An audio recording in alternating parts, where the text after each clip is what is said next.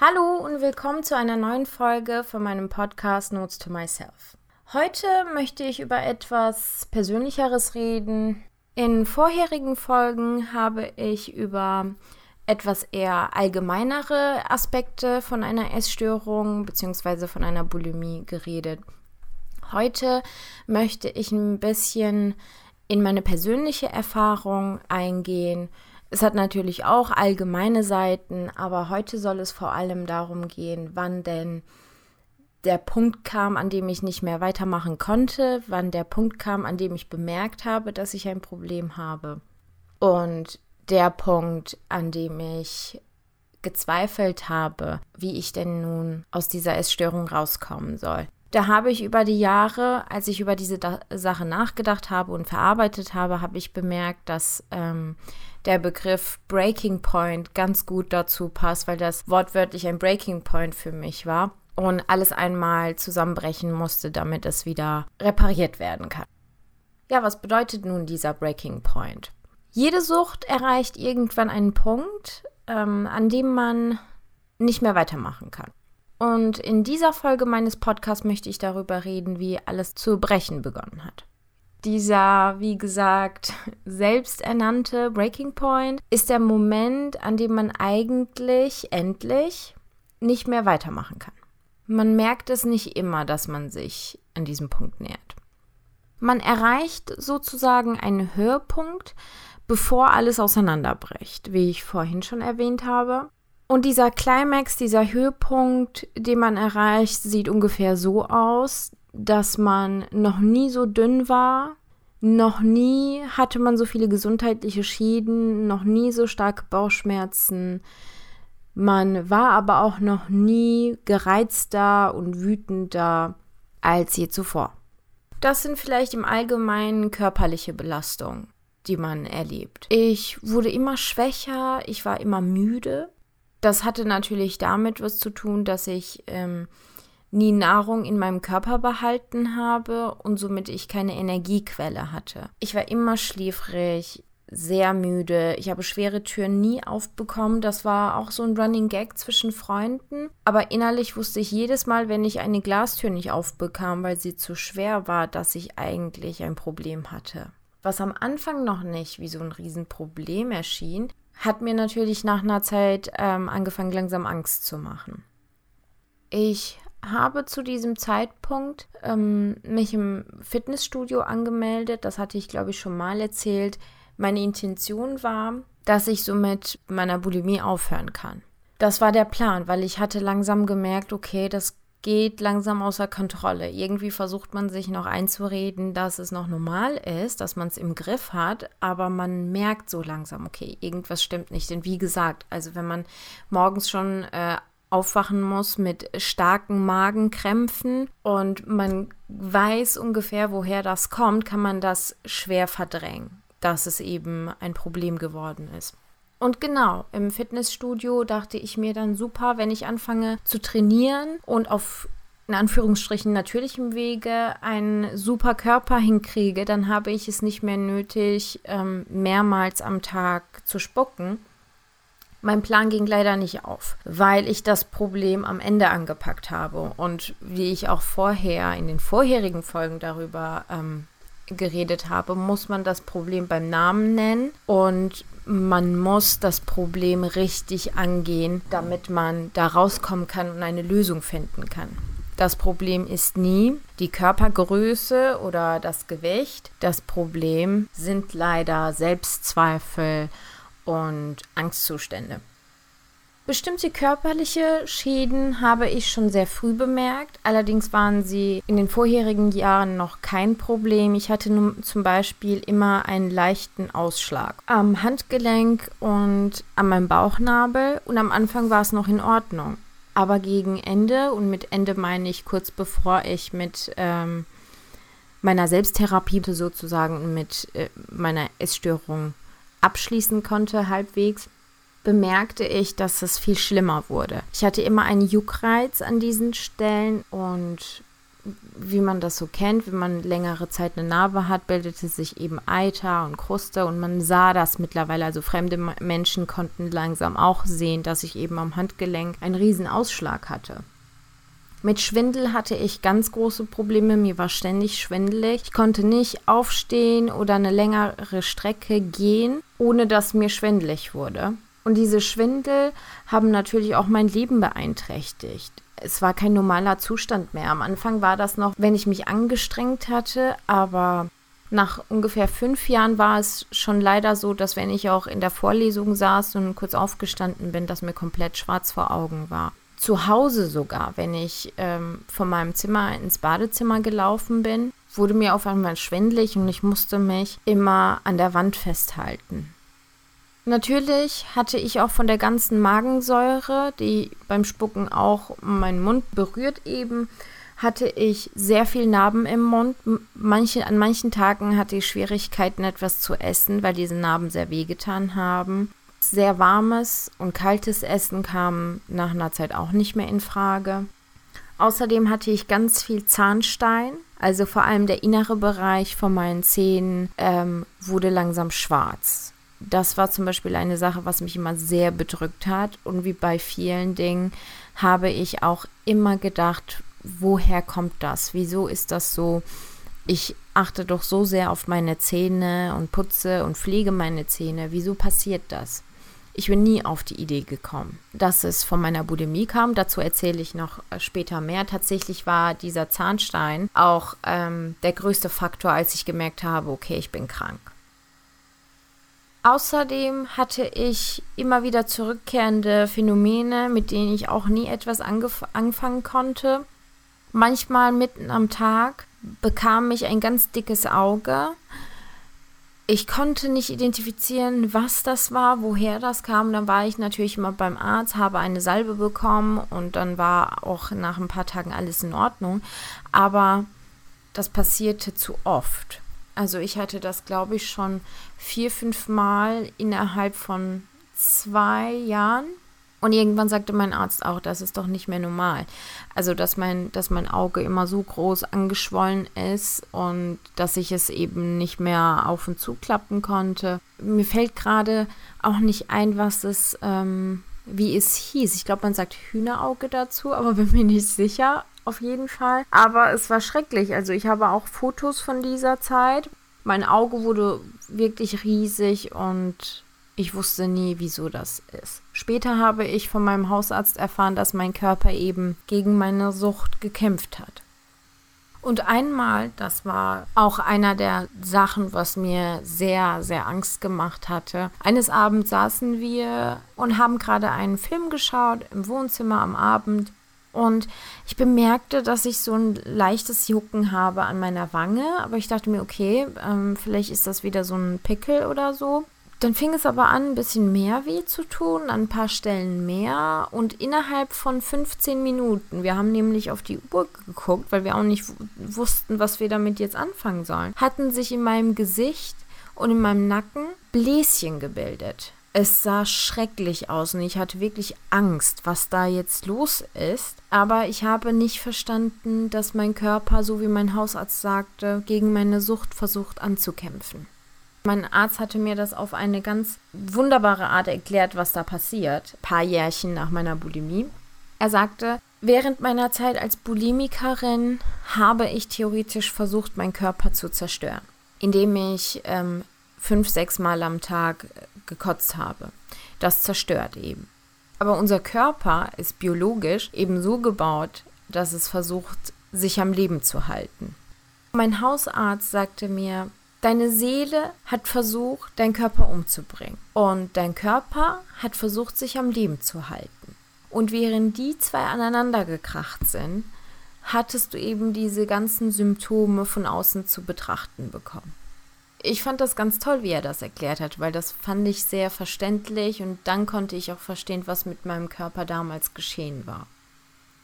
Körperliche Symptome und Belastungen waren natürlich nicht die einzigen Aspekte, die mein Leben belastet haben und mich äh, damit zum Breaking Point gebracht haben. Auch zwischenmenschliche Beziehungen gingen in Brüche. Denn man erlebt auch ein soziales Höhepunkt. Allerdings im negativen Sinne, denn auch das Umfeld entfernt oder eben beschwert sich über einen. Für jeden, der diese Situation von, von außen betrachtet, ist oder war das ein sehr langer Prozess. Doch für mich oder für einen selbst passiert das ganz plötzlich. Und damit können natürlich Menschen nicht umgehen weil auf heute auf morgen ist man viel gereizter und wütender und die Menschen, die einem von außen wahrnehmen, denken sich immer, sie verhält sich so komisch. Aber dieses komische Verhalten hat einen Hintergrund. Man kann eben nicht mehr. Man hat einen Punkt erreicht, an dem man nicht mehr kann. Man kann mit dieser Sucht nicht mehr umgehen, man kann mit den eigenen Gedanken nicht mehr umgehen. Alles ist zu viel. Und dadurch wird man natürlich gereizter, und dann leiden natürlich auch Beziehungen zu anderen Menschen. Und meine Beziehung zu, zu Freunden und zu Familienangehörigen ist sehr schnell auseinandergebrochen. Also so schnell, dass ich nicht mal verstehen konnte, was gerade passiert.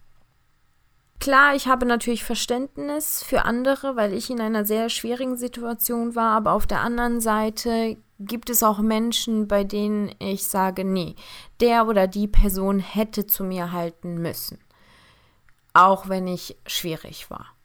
Weil klar, man kann das nicht von jedem erwarten, aber wenn das Menschen sind, mit denen man sehr nah war, dann denkt man auch, okay, die Person hätte nicht sagen sollen, sie verhält sich komisch, ich werde mich mal ein bisschen entfernen, sondern sagen müssen, sie verhält sich komisch, ich finde mal heraus, was das Problem ist. Aber das ist, glaube ich, eine ganz andere Sache. Mit vielen Menschen habe ich danach wieder zusammengefunden. Ähm, mit anderen eher nicht, aber das ist auch normal. Wie gesagt, ich habe Verständnis dafür und ich glaube, jeder, der so eine Sucht durchmacht, sollte auch ein bisschen Verständnis dafür haben, dass Menschen nicht immer damit umgehen können. Und wie erwähnt, bei anderen Menschen ist das eben eine kompliziertere Situation. Aber, wie gesagt, man muss ein bisschen Verständnis mit sich bringen, denn die anderen Menschen wissen auch nicht, was mit einem passiert. Ich hatte das ja in der vorherigen Folge erwähnt. Bei einer Anorexie sieht man es der Person viel schneller an und man, man merkt viel schneller, okay, da ist ein Problem. Bei einer Bulimikerin ist es sehr schwierig, das zu entdecken, weil man in Gesellschaft anderer normal ist und sich normal benimmt, aber wenn man alleine ist, eben anfängt zu, zu spucken oder mit anderen denkt. Und dadurch denken natürlich Menschen, dass man ganz normal ist, dass man eben nicht eben ein sportlicher Typ ist, aber dass es ein Zusammenhang mit der Sucht hat, dass man eben viermal in der Woche mindestens das Fitnessstudio besucht, darauf kommt man nicht sofort, weil man nicht bemerkt, dass da ein Problem ist. Und somit verstehen natürlich auch Menschen nicht, wieso man sich auf einmal so komisch verhält. Aber dieses komische Verhalten, wie ich sagte, ist ein Zeichen dafür, dass man sich eben diesem Breaking Point nähert. Die innere Frust, mit der man mit Spucken umgegangen ist, ist eben nicht mehr genug. Es reicht nicht mehr so viel zu kotzen. Bei mir war das tatsächlich so, dass ich angefangen hatte, es zu genießen, wenn ich Schmerzen hatte, weil eben das Kotzen nicht genug war. Ich habe mich übergeben, aber ich hatte nicht mehr dieses befriedigende Gefühl, weil meine Sorgen auch sich viel schwerer angefühlt haben. Natürlich, weil ich nicht damit umgegangen bin oder beziehungsweise weil ich mir nicht Hilfe holen konnte, um mit dem eigentlichen Problem umzugehen. Es schien ja so, dass das Problem mein Körper war, mein Dasein war und ich hatte es schon so weit geformt, dass es sehr gut aussah, aber es war nicht genug. Es hat überhaupt kein Problem mehr gelöst. Und damit war das Kotzen auch keine Lösung mehr es entspannte mich nicht mehr, ich, es befriedigte mich nicht mehr. Und da wurde ich wütender, viel wütender. Diese innere Frust überkam mich auf einmal. Es war keine innere Frust mehr, sondern ein Verhalten. Und dieses Verhalten ging so weit, nicht nur, dass ich mit anderen eben Problem geschaffen hatte, sondern dass ich auch nach dem Kotzen diese Frust in Form von Schmerz loswerden wollte. Also ich habe gespuckt es war nicht genug. Ich wurde all diese Frust nicht los, also habe ich mich gezwungen, noch mehr zu kotzen, bis meine Speiseröhre, bis mein Magen sich zusammengezogen hat und alles wehgetan hat. Das war dann der Punkt, wo ich gesagt habe, okay, ein bisschen hab, bin ich jetzt äh, mit der Frust fertig geworden, ein bisschen was bin ich losgeworden. Man kann sich das vorstellen, das ist sehr gefährlich und furchteinflößend. Ich meine, was ist denn der nächste Schritt, wenn das auch nicht mehr ausreicht? Die mentale Belastung wurde auch größer. Es verwandelte sich auch in einen Zustand, mit dem man mittlerweile schwer alleine umgehen konnte. Meine Angstzustände wurden viel größer. Ich hatte mittlerweile Angst vor alles. Ich habe es bloß immer sehr tief vergraben, dass es niemand merkt meine Phobie hatte zugenommen. Mittlerweile war es für mich unmöglich, irgendwo alleine zu sein, alleine zu sitzen, weil ich immer das Gefühl hatte, okay, irgendwas überkommt mich jetzt. Dieses Ding äh, von meiner Phobie wird jetzt hier auftauchen. Es war wirklich schrecklich. Dazu kamen Horrorträume. Ich hatte angefangen, schlechte Träume zu haben. Zu diesem Zeitpunkt bin ich alleine in eine Wohnung gezogen, in eine Wohnung in der Nähe von meiner Universität, was für mich ein Neustart werden sollte zum keine Ahnung wie vielten Mal. Ich dachte mir, okay, also ich habe ja jetzt auf meinem Weg sehr oft erzählt, was so immer die Pläne waren, womit ich damit aufhören kann. Das letztere war eben das mit Fitnessstudio, hatte auch nicht geklappt. Neue Wohnung, ich hatte ein gutes Gefühl und dachte mir, okay, vielleicht schaffe ich das. Und es war ein innerer Kampf nach dem Essen, nicht ähm, ins Bad zu rennen und alles auszukotzen. Aber ich habe es, glaube ich, am ersten Tag hinbekommen, weil ich so glücklich war, dass ich eine so tolle Wohnung hatte. Am zweiten Tag kam der Gedanke und am dritten Tag landete ich wieder im Badezimmer. Aber ich sagte mir, okay, Melville, du hast das jetzt gemacht, weil du echt zu viel gegessen hattest, aber jetzt passt du auf. Jetzt isst du kleinere Portionen, dann passiert das auch nicht mehr.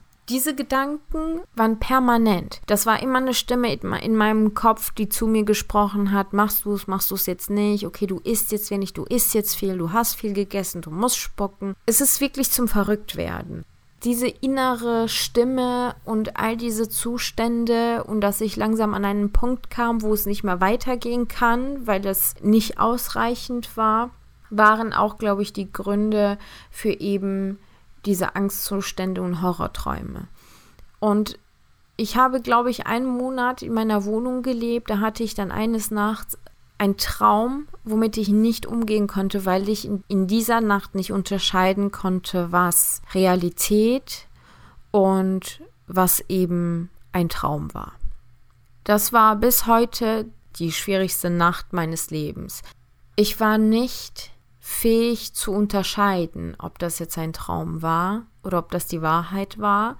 Und dann hat auch meine Insomnia angefangen, also meine Schlafstörung. Es hat begonnen in dieser Nacht, dann konnte ich nicht mehr nachts schlafen. Und ich war immer wach bis, ich glaube, 5 Uhr morgens. Es war nämlich Sommer und da ging die Sonne schnell auf und ich bin immer schlafen gegangen, wenn es ein bisschen heller war. Und bin dann aufgewacht, natürlich nachmittags 14, 15 Uhr, habe gelernt, bin zur Uni gegangen, eben den Alltag verbracht. Und wenn es dann dunkler wurde, hatte ich wieder ein Problem weil dann überkam mich die Angst. Ich wusste nicht, was ich machen sollte. Meine Freunde hatte ich zu diesem Zeitpunkt auch verloren oder manche Freunde hatten mich eben im Stich gelassen. Ich war total auf mich alleine gestellt. Das Einzige, was ich machen konnte, aus dieser Wohnung rauszugehen. Ich ging manchmal draußen spazieren, aber ne, wie lange will man noch spazieren? Irgendwann muss man nach Hause ja, irgendwann musste ich nach Hause und zu später Nacht, wenn dann auch alle Lichter von anderen Gebäuden ausgingen, hatte ich sehr große Angst und diese Angst war so groß, dass ich mich nicht mehr innerhalb meiner Wohnung bewegen konnte, ohne dass mein Rücken an eine Wand gelehnt war. Das heißt, ich habe immer dafür gesorgt, dass ich ähm, die ganze Wohnung sehen konnte. Es war eine Einzimmerwohnung mit äh, Küche und Bad, also separat. Und wenn ich von Raum zu Raum wollte, dann habe ich immer meinen Rücken an die Wand gelehnt. Ich hatte so Angst, es könnte sich irgendwas hinter mir verbergen. Ich hatte wortwörtlich das Gefühl, dass ich gefangen bin. Also, dass ich total trapped bin in dieser Situation. Nicht nur eben ähm, mit diesem Horrortraum, mit meinen Angstzuständen, sondern allgemein. Ich war an einem Punkt, wo ich nicht mehr wusste, wohin geht's jetzt? Was soll jetzt passieren? Weil das war der Höchstpunkt, den ich erreichen konnte. Ich konnte nichts mehr mit Kotzen loswerden. Ich konnte nichts mehr mit dieser Situation anfangen. Früher gab es mir noch ein gutes Gefühl, ich fühlte mich gut dadurch. Jetzt aber fühlte ich mich weder gut damit, noch hatte ich Menschen um mich, mit denen ich irgendwie das teilen konnte, wie gut es mir geht. Oder keine Menschen mehr, denen ich vorspielen konnte, wie gut es mir geht.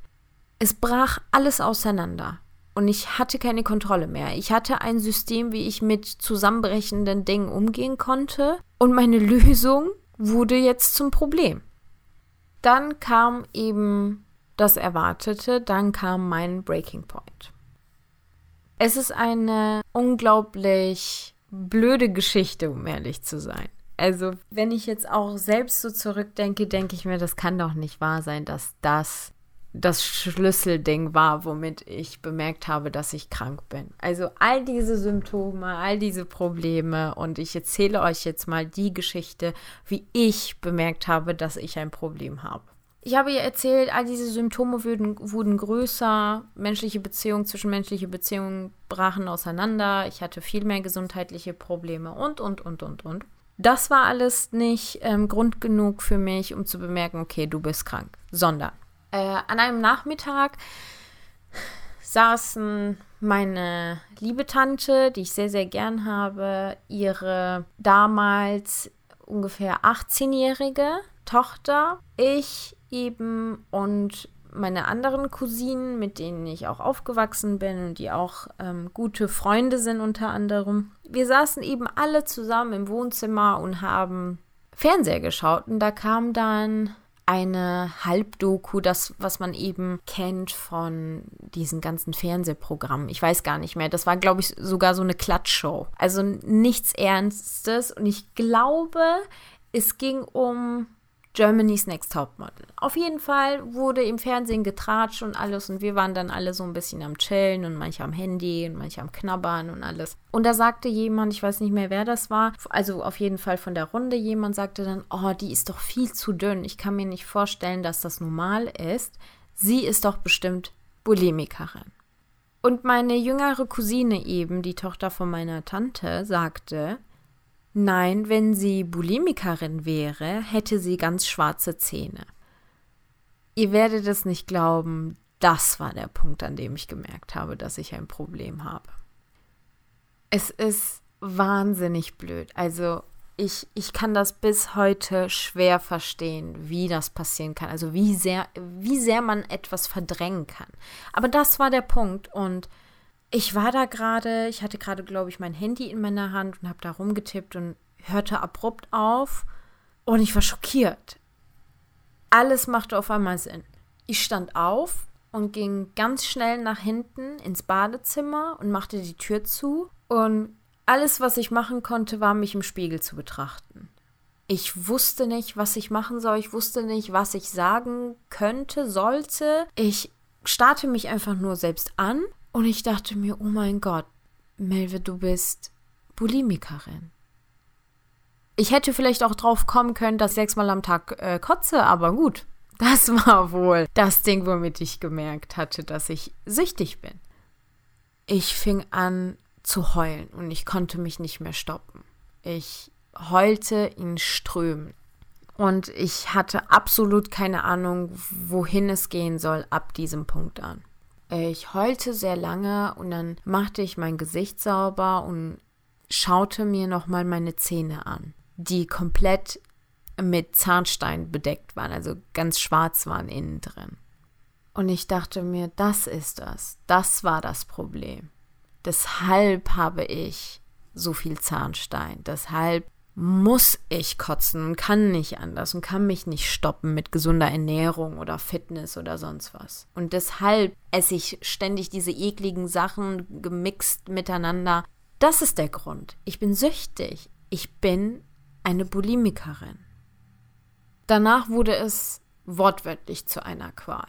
Ich hatte schon davor versucht aufzuhören, indem ich gesagt hatte, okay, heute spucke ich nicht oder heute nach dem Essen spucke ich nicht, morgen spucke ich nicht, aber hatte es nie hinbekommen. Jetzt wurde es aber zu einer schrecklichen Sache. Jetzt spürte ich richtig, wie ich nicht dagegen ankämpfen konnte, nachdem ich etwas gegessen habe, direkt ins Badezimmer zu gehen und zu kotzen. Weil jetzt wusste ich, dass ich nichts mehr unter Kontrolle habe, dass ich eben süchtig bin danach. Von nun an war das wirklich so, dass wenn ich immer den Drang hatte, ins Badezimmer zu gehen, was ich dann auch erfüllt hatte, ich ging dann ins Bad und spuckte und während ich kotzte, fühlte ich mich immer so schuldig und so, so schlimm und die Stimme in meinem Kopf sagte ständig, Melvin, du bist süchtig, Melvin, du hast gar nichts unter Kontrolle, du bist süchtig, du bist süchtig. Und du kannst nicht damit aufhören. Du nimmst es dir immer vor, du kannst nicht damit aufhören. Du wirst sterben daran. Du wirst bestimmt sterben daran, weil du hast keine Kontrolle darüber. Du versuchst das jeden Tag. Und von da an war das wirklich so. Ich versuchte jeden Tag mir vorzunehmen, nicht kotzen zu gehen und aufzuhören. Aber es hat nicht funktioniert. Kein einziges Mal. Und jedes Mal, nachdem ich eben mein Selbstversprechen gebrochen hatte und dann doch gekotzt hatte, lag ich immer im Badezimmer, mein Gesicht voll mit Tränen und voll mit Rotze und heulte jedes Mal so heftig und sagte, ich möchte damit aufhören, bitte, bitte, ich möchte damit aufhören.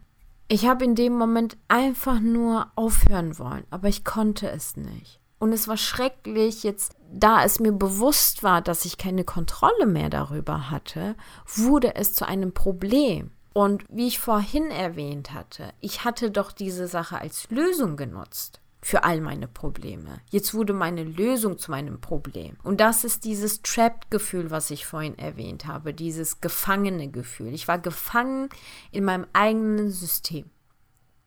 Und es gab kein Raus. Ich habe wortwörtlich auf eine Zauberhand gewartet, die mich da vielleicht rauspacken kann, aber die gab es nicht. Und auf mich selbst zählen konnte ich sowieso nicht, also war ich am Ende.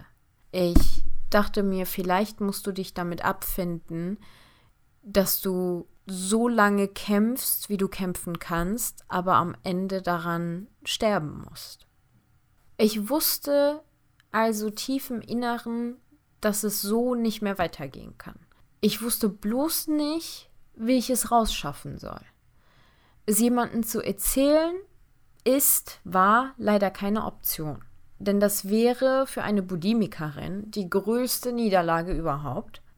Ich fühlte mich oder man fühlt sich komplett gefangen und sieht überhaupt keinen Ausweg.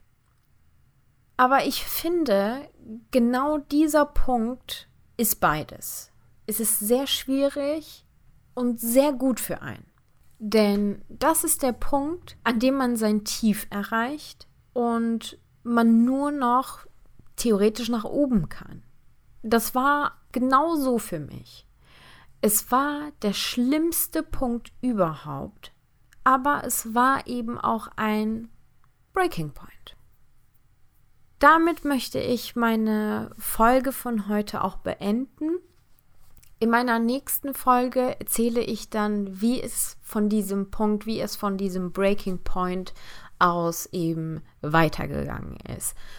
Also ab jetzt wird es, glaube ich, ein bisschen persönlicher. Ich sagte ja, jeder hat so seine Geschichte und ich glaube, von dieser Folge aus, ab jetzt wird das ein bisschen meine eigene Geschichte. Ich hoffe, ihr hört auch beim nächsten Mal rein. Dann bis zur nächsten Folge.